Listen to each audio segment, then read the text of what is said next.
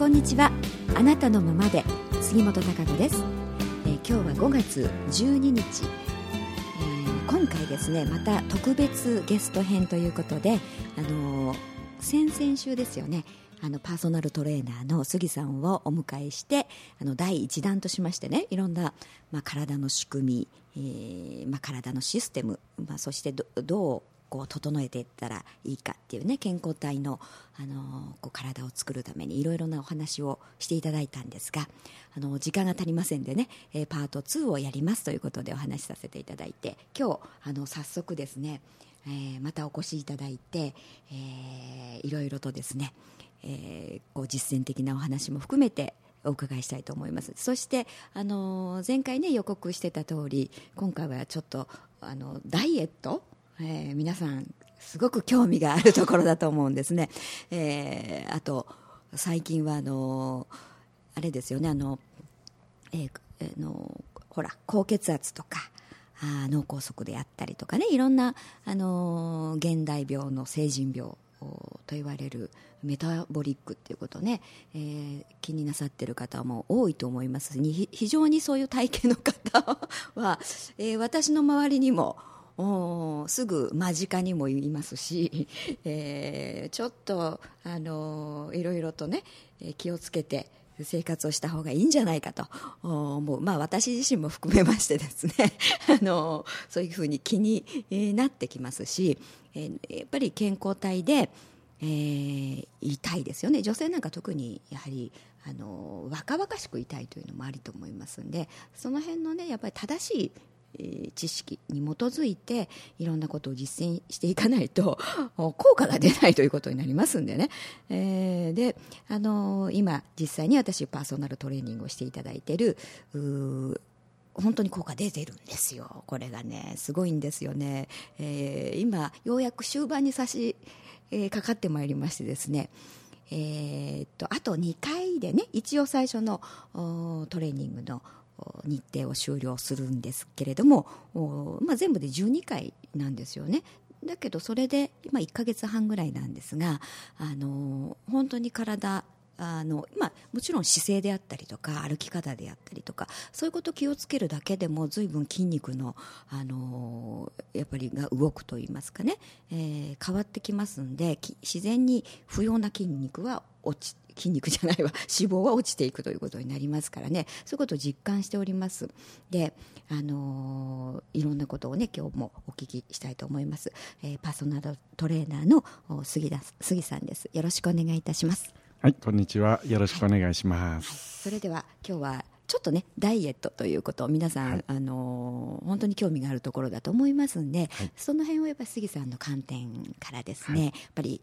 効果的なね、はいえー実際に効果が出てあとまあやっぱりリバウンドってことも気になると思いますんで、あのそういったことも含めて、はいえーちょっとお聞きしたいと思います。はい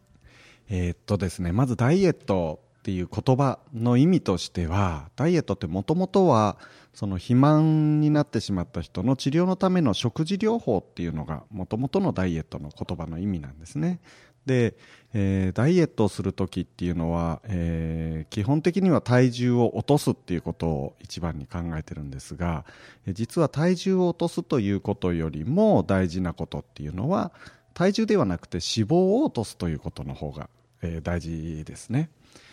イコールではないんですよ、これが実はね。はい。で、えっ、と、全く運動してなかった方が、えー運動によるダイエットをしようと思った時に、一番に起こるのが、体重は変わらなかったり、えー若干増えたりすることもあるんだけど、サイズが変わってくるっていうことがよくあります。で、えっ、と、減量する上で脂肪を落とす上でまず一つは摂取を減らすという観点がまず一つ必要になってきますそして消費を増やすこの両方を合わせてやるのが一番効果的なダイエットなんですが、えーいろんなダイエット情報が世の中に溢れてる中で、えーほとんどのものが摂取を減らすことの方をメインに考えてます。でね今の世の中っていうのはこういろんな食品が大量に必要になって大量生産大量消費の時代になって、えー、と栄養自体というのが食べ物から減ってってるんですね、で、えーそこでさらに食べる量を減らしてしまった時に何が起こるかっていうと栄養失調状態というのが起こります。で今の食生活現代人の食生活っていうのは栄養失調をエネルギー過多という状態になっている方が非常に多いんですね。特にどういうことで起こりやすいかっていうと、えージャンクフードですね。はい、栄養の偏りが非常に大きいです、えー非常にね炭水化物と脂質が多くなってでどうしてもそのビタミン類っていうのが足りなくなってしまう。ビタミンミネラルというのが足りなくなってしまう。でそうするとね食欲のシステムっていうのはまあいろいろ満腹中枢っていうのを刺激するためには血糖値が必要であったりとか咀嚼という噛むという行為が必要だったりとかあとは胃の満足度っていうのもあるんですけれども体というのはよくできたもので栄養が足りないとどうしても満腹という状態にはなりにくい。で人間の体っていうのは46種類ほどのエネルギーあ栄養素というものが必要でそれがうまくバランスを取り合って体というのは機能しているものなんですね。ですからエネルギーになるものっていうのは3種類だけ。糖質脂質タンパク質、まあ、この糖質というのがいわゆる炭水化物と言われるものから取れるんですけれどもこの3種類以外にあるものが43種類あるということですからいかにバランスをたくさんのいろんな食材を取らないと栄養素というものは取れないかということがあまり分かっていない方が多い、はいはい。でエネルギーだけを抑えてしまうとそうすると体はエネルギーは足りない栄養は足りない、うん。そうすると体の中にはストレスがずっと溜まった状態になりますね。それをいつまでも続けてると体というのは飢餓状態もうどうしても足りないよっていう状態になってしまうのでで、あの食事を元に戻した時っていうのはエネルギーをしっかり体の中に溜め込みやすくなってしまう、ですからダイエットを考える上で一番まず大事なことっていうのは食生活全体のバランスを整えるっていうことがまず一つ大事なんですね、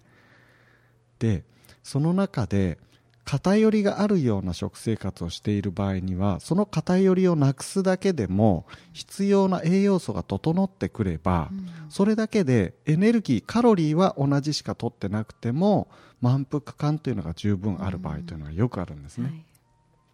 ですからまずダイエットをする上で考えるのは減らすことよりも整えること、うん。それをまず第一に考えますでそうすることによって自分の体がどれだけ食べ物を必要としてるのかということをまず知る。でね最初にこういろんな人に食事を書いてきてもらってであの今回杉本さんに書いてきていただいた時には、ええ。あこの人には食事の指導をする必要はないなと。非常にねバランスをよく考えてらっしゃるんです、ただ太る人っていうねこう太ってダイエット何回も繰り返して悩んで私のところにいらっしゃる方に帰ってきていただくとほとんどの方がもうそれを見た時点でその人にこう聞き返すんですね、はいこれ原因分かりました？って聞いたら はいってほとんどの方がお答えになります。ね。大体ねもう自分で書いてるうちにあこれが太る原因かっていうのは分かってらっしゃるんです、はいはい。でもどう減らしたらいいのかがわからない。どう整えたらいいのかがわからない。で例えばその食事もうねほとんどの太る方の食生活を見てると炭水化物が非常に多いのとやはり脂質も大好き、ね、間食もちょこちょこ食べてる 食べてないって言ってもそれはあの1回の量が少ないだけで この間見てびっくりしたのが、あのー食事ごとに間食を取ってらっしゃる方がいらっしゃって、あなた痩せる気あるんですか？ってこう、あのー書いてみたらこうなってましたっていうね、そう、書くと気がつくんですね。という、ね、でまずは減らすのはその余分なものを減らして、で、その上で栄養のバランスを整えてあげると、そうすると、あんまり食べる量は減ってるのに空腹感がないんです。うん。っていう方が非常に多いですね、それは栄養のバランスが整ってくるから、そうすると余分なものを食べなくて済んでくるわけです、はいはい。で食生活が整ってくれば自然に体は体重は余分なものは落ちていくっていう形になりますね。で、えー、ともう一つ今度消費を増やすという部分でいうと、筋力トレーニングがやはり必要になってくるんですが、であの私のブログにも書いてるんですが、あの有酸素運動をやりなさいっていうのは一般的な理論で言うと、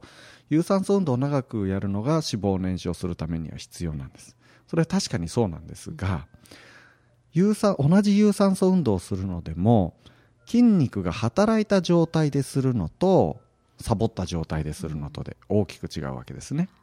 ですから私と杉本さんが同じように同じスピードで歩いたとしましょう、はい。ね、同じスピードで同じ距離歩いて同じ時間の運動をしたとしても私が消費するカロリーと杉本さんが消費するカロリーとでは大きく違うんですねそれは私と杉本さんの体格が違うから、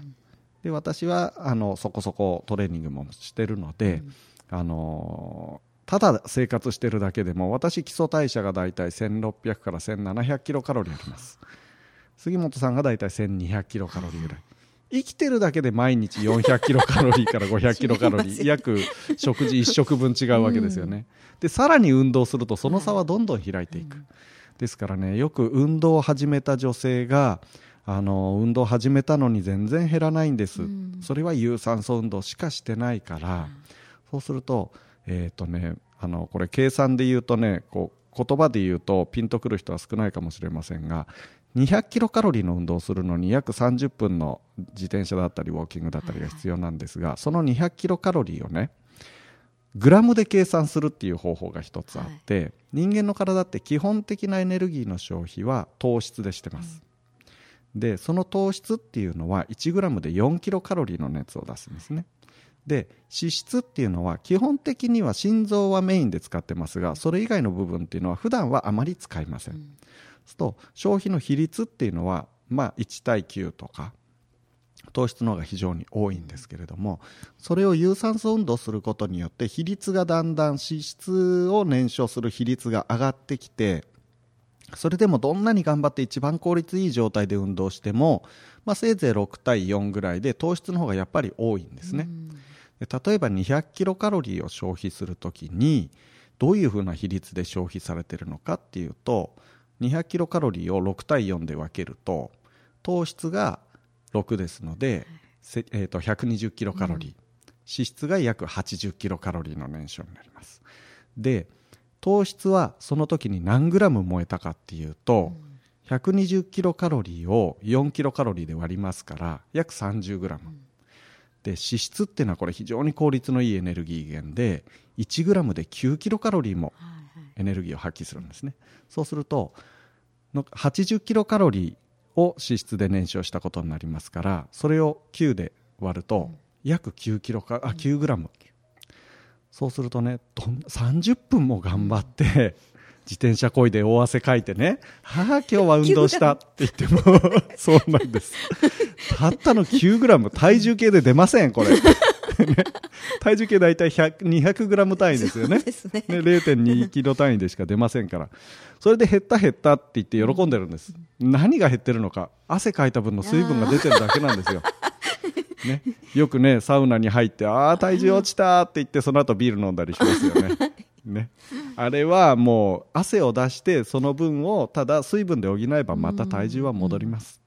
ですからあのーまあ、これ言うとねじゃあ有酸素運動無駄なの？っていう話にもなりかねないんですけれども、そうではなくてやったことっていうのは必ず成果にはなります、はいはい。ただそれを効率をどういうふうによくやるかっていうことで考えると、有酸素運動だけ一生懸命やってもそんなに大した消費量にはならない、じゃあどうしたらいいのかって言ったら日常生活で消費しやすい体を作ってあげること、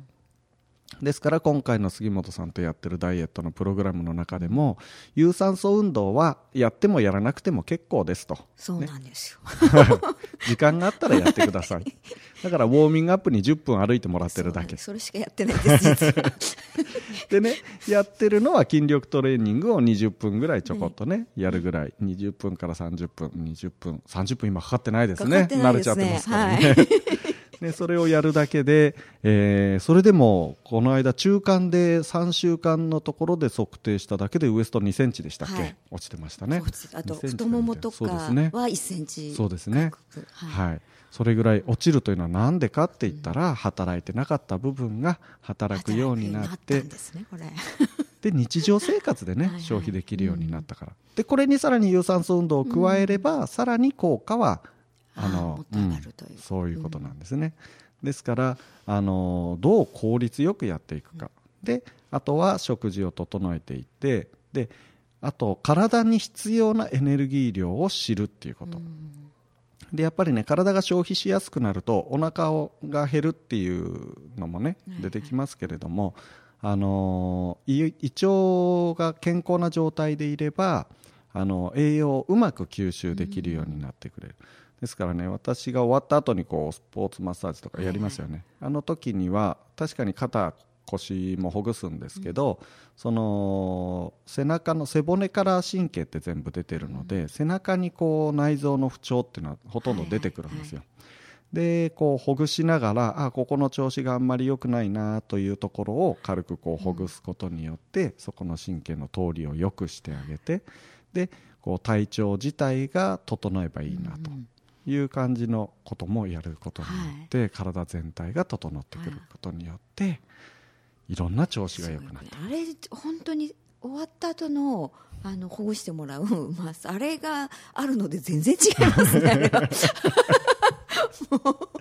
そう結構ねあれが気持ちいいからって言って、今日ちょっと体調悪いんですけどって来た人が、うんせめてマッサージだけでも受けようと思ってきましたっていうね あれトレーニングしに来たんじゃないのかなと思うこともあるんですけど、でもそれでね体調よく帰ってくれることで、だんだんね体調が整ってくれるとやっぱりあの頑張れるし前向きにもなれるし、うん、そうんですよね。でもあれはあれだけで価値があると私は思います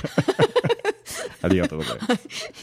そうなんですね。で、えっ、と、あとね、その、ダイエットをする中で、こう、いろんな置き換えダイエットってやる方いらっしゃいますね。はいはいはいはいで、あれは、あの、いい場合、悪い場合っていうのが結構あって、で、その、ほとんどのものが食物繊維をとって、うん胃を膨らますことによって、その摂取カロリーを抑えようとするものがあ案外多いんですーね。はいはいはい。でそれでダイエットをした場合に一番怖いのが、エネルギーが吸収されない栄養素すら吸収されにくい状態でダイエットするものですから体重としてはものすごく早く落ちるんです、はい。でその早く落ちる理由として一番考えられるのが筋肉とか骨の部分っていうのが減ってしまっている場合というのがあるんですね。で筋肉って非常にその水分をたくさん必要とするんですよ。うん。で筋肉の中にあの血管っていうのは細かく入っていて使われる筋肉が多ければ多いほど、うん。必要な血液量も多くなります、はい。そこにエネルギーを送らなければいけないから、で脂肪よりもたくさんの血液が流れてます、ね、こう切った時にね筋肉まで切れるとすごい出血をするけど、脂肪だけだとねそうでもないっていうのはうんその辺の理由もあるんですけれども。でその筋肉が落ちてしまったら、うん。どういうことが起こるかっていうと筋肉ってあのエネルギーを燃焼するエンジンみたいなものですね、ですから大きなエンジンを小さくしてしまう。あ排気量の小さい体になってしまう、燃費が良くなってはい。エコカーでいいんですけど、ねね。燃費が悪いあ燃費がいいということはどういうことか。少ないエネルギーでたくさん動けるということですから、えーたくさんのエネルギーを取ればどうなるか余分なものが増えてくるとはいうことになりますね。ですから太りやすくなってしまう、うん。であの一つの目安として体重を落とすスピードの限度としては、は1週間1キロ以上落とすというのは、はい。えー非常に困難なことなんですね。脂肪だけで落とすっていうのは、ですから週に1キロ以上落ちるようなダイエットを歌ってるものは私はいつも疑ってかかるんですね、あこれは多分筋肉落としてるんだろうなと。よくあるんですよ広告でね。私もブログ書いてるとその下に広告って出るんですけど、ね、必ずくっつきますよね、ええアメブロなんかやるとね。あそこにねくっつけられちゃうんですよあの、それ2ヶ月で十何キロのダイエットって。違う違うのに。違うのに私の宣伝みたいにこう乗っちゃうのが困るんですけど、でもそういうのが当たり前にあるんです世の中に。でね、それを繰り返して、それをやることによって、一時的に落ちても、その後に戻ってしまってから私のところに来る方って非常に多いんですよ。大変ですよねそれから大変なんです。だと整えるのがねそすでに代謝が落ちてしまっている状態をもう一度引き上げなければいけない、で筋肉をつけること筋肉量を増やすことの方が痩せることよりもはるかに大変なので、ですからダイエットを繰り返せば繰り返すほど置き換えダイエットだったり絶食ダイエットだったりとかそういうものを繰り返した人ほど落ちにくい体になってしまっているので、まあ、その分あの私のやり方でやれば早く成果は出てくるんですけど、ただし皆さん焦るんです。体重が落ちない体重が落ちないって。あ私のところでは体重が落ちないのは全く問題にしないんですね、ーはいはいはい。なんでかって言ったらサイズさえ落ちてればいいから、うんそうなんです。それは脂肪が落ちてる証拠なので、ですからあの体重が落ちないで悩んでる人にはサイズをまず気にしましょう、ね、どうしてももうストレスが溜まっちゃってたら実際に測って見せてあげれば、はいはい。もう大抵落ちてるんで、はいはい。ね、ほらちゃんと落ちてるでしょ、で体重は後から落ちてきます、最初のうちは筋肉が働くようになるので体の中の血流量が増えてきて必要な水分量も増えるので、体重は増えて当たり前なんですね、ところが脂肪がある程度落ちてくるので体重とのバランスが整ってきてで体重が減らずにサイズだけ落ちるというのが最初の頃、でそこから今度筋肉量って増える量はそんなに大きい量ではないので、そのうちだんだん脂肪が落ちてきて、ちゃんと守ってると徐々に徐々に落ちていく、であのーまっすぐ落ちる体重がまっすぐ落ちていく人ってほとんどいません、はい。どこかに必ず壁が出てきます、はいでその壁が来た時に大体の人がもう嫌になって諦めちゃう、うん。特に女性の場合はね一番怖いのが生理前のタイミング、そこは体がどうしてもね。そうあの体重が増える人も多いし、で体がエネルギーを要求するんですね、はいはいはい。やはりね、その増血しなければいけないっていうタイミングでもありますから、あのよくチョコレートがやたら食べたくなる人とかね、あの間食がすごくしたくなる人が多いです。でそのタイミングっていうのは非常に体重が落ちにくいので、それでしかも食べたい欲求が強くなるので、そこが一番挫折しやすいところなんですが、そこを乗り切ると今度生理が終わった後にガクンと体重が落ちることがよくあるんですね、ですからそこでいかにこう、まあ、私としてはフォローしてあげるだけで、言葉のフォローだけで十分ね、足りるんですけど。でそうやってちょっとずつちょっとずつ成果が出ていくっていうのがやはり、あの成果を出してあげないとね、やっぱりやる意味もないので。でその成果の見方っていうのが体重だけではないですよっていうことを理解していただけると。はいそうですよね。筋肉がね落ちちゃったらこれはやっぱりどうしようもないですもんね、はい。私それね基礎代謝も落ちちゃうし、うんそうね。あといろんなことが衰えていくじゃないですか。すね。機能がやっぱはい。り体のね、はい。それはやっぱ問題ですよね、すごく、うん。血液の循環も悪くなるので、冷え性にもなりやすいですし、はい、姿勢も悪くなりやすいですし、ですからあと疲れますよね、やっぱ筋肉ないといろんな、はい。まあ、肩こりもそうですしね、、はい。ろんなところを支える、ねはい。ことができないということですからねですから上手にやっていけば体重は落ちなくても体は軽く感じるようになってくる。あね、いいこうプロポーションになればいいですか,、はいからねねやっぱり。はい、ですから間違った情報に惑わされないように、ご自分で何がいいかっていうのをよく考えながら、はいそれを探していっていただければ、はい、綺麗に健康的に痩せられるのではないかなと思います。はい、はいありがとうございます。なんか今日もね、またあの今までもこう私はあの杉さんについてね、いろいろ染まってますんで、その間でもいろいろ聞いてるんですけど、今日もまたなんか改めて話を聞いてて、あ、そうだっていうね思うことの情報がまたもらえましたんで、あの着実に私はいろいろと実践をしていきたいと思ってるんで、あの今普段でもね結構気をつけて、私は割と体重をね最初から全く体重を落とそうっていう気はなかったもんですから、あのやっぱり筋肉の方が脂肪より重いっていうあののことがね分かってましたんでそれは体重落ちなくても当たり前だろうっていうふうに思ってました。それをかあのちゃんと自分の筋肉がね稼働してあの健康体になれば自然に、えー、の整っていくだろうし、ね。えー、やっぱりあのなんか自分でも引き締まったね美しい、やっぱり健康体な体っていいですよね。そう、ね、うん、そういったのにやっぱり目指してねもうちょっと私も一息。そしてその先もね、あの定期ずっとね継続して頑張りたいなとは思ってるんですけど、でもやるからに私ちょっと結果を出したいと あの結構いい生徒だと 自分では優等生です。思ってるんですけれども、はいお酒の量がちょっと減ると思っちゃったね。うん、ちょっとどうもそれが 最初からね、あのー、聞いてましたね、そうなんです。はい。だからね、ダイエットってね、こう、結局やっていく中で、その人の生活の中に取り入れられるものじゃないと、そうですよ、ね、くないんですよ。ですから無理に、無理なことをやり続けるなんて絶対人はできないですから、ね、そその中でこう整えられるような食生活に改善していくだけ、無理無理にこう高いお金払って、はい、なんか通販で飲み、えー、飲んだり食べたりするものをね買ってやったってそれあなた一生お金払い続けられますか？そうです。ね、そのストレスとずっと戦っていけますかって言ったら無理なわけですよね、えーえー、したらやっぱりどうやって改善したらいいのかっていうのをご自分で考えていただくのが一番いいかなと思います。本当にあの基本的なやっぱり体の本来のねシステムの大事なところをきちっと抑えた上で、そしてやっぱり自分の生活習慣にね、合ったやり方っていうのがあると思うので、そういったものをちゃんとこう教えてもらってね、やっていくのがやっぱり一番だなというふうにね、あの思いますんで本当皆さんもあのね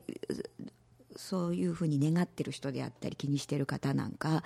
ぜひあのいろいろねあの杉さんのこのラジオのねホームページにもあのホームページをリンクしてありますのであのぜひお尋ねになられたりとかあの個人的にね、えー、あの個別指導をあの出張してやってもらえたりということもできますのであのそういう気軽にね一度ご相談なさられたらいいと思います。ありがとうございます、はい、そしてあのーこちら、まあ、プラネットの方でもね、えー、まあ、私がこうやってやってます、みんなにあのいいよなんてお話してるもんですからね、やっぱり、えー、どんな風でって興味を持ってる方もいらっしゃってね、でちょうど今週の15日土曜日にあの定例の講話会をやってますのでね。そこで、えー、そこの中であのちょっと2時間の枠の中で1時間、あの、時間をですね、えー、杉さんに来ていただいて、えー、そしての具体的にねお話とプラスあの自分でもできる、ね、実践方法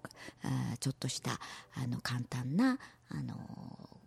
トレーニングといいますかね自宅でできるトレーニングであったり、まあ、歩き方であったりいろいろねあの本当骨盤の骨調整であったりとかあのいろんなことをやっていただけますので、えー、そういったことを実際に体験をしてね、えー、いろんなお話を聞く時間を設けましたんであのぜひ講話会あの3000円で参加費参加していただけますのでこれはかなりお得だと思いますから あのプラネットのホームページの方に詳細は出ておりますので興味ある方いらっしゃったらねあのぜひお問い合わせください。えーまたあの機会がありましたらね、えー、いろんなこと、まあ、質問がある方ももしいらっしゃったらあのこちらラジオ宛てにメールをいただいてもいいですしまたそれに応じてねいろんなあの回答もしていただいたりとかあそういったものを取っていこうと思いますので、えー、皆さんぜひね自分のやっぱ体が資本と言いますからね、えー、それはずっと根根性ね付き合っていかなきゃいけない自分の体ですからやっぱり自分で管理していかないとね、えー、健康で若々しくね、えー、体を保てるように、えー、やっぱり自分でできることをやっていきましょうね。はいそれではあっという間で今日はちょっと30分ぐらい延長してお話をさせていただきましたけど今日本当杉さんありがとうございました。はいこちらこそありがとうございました、はい、それでは、えー、また来週お会いいたしましょう